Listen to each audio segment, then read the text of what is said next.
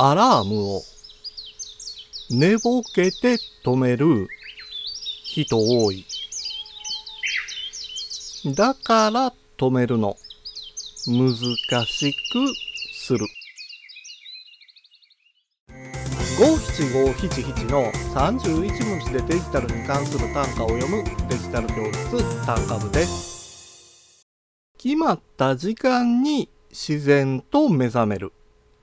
それは理想的な目覚め方なんですけれども、ほとんどの人は必ず決まった時間に目覚めることはないと思います。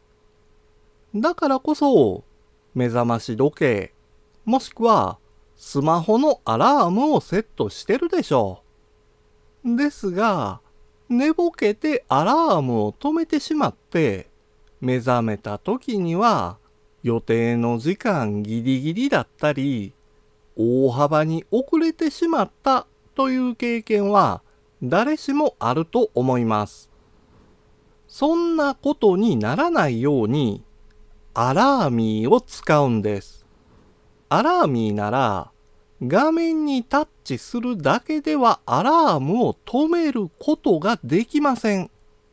決められた操作や写真を撮影しなければ、いつまでもアラームが鳴り続けるんです。これなら寝坊の心配もなくなりますね。今回の単価は画像付きでインスタグラムやツイッターにも投稿しています。また、デジタル教室ではアプリやパソコンの使い方などの情報をウェブサイトや YouTube、ポッドキャストで配信していますので概要欄からアクセスしてみてください。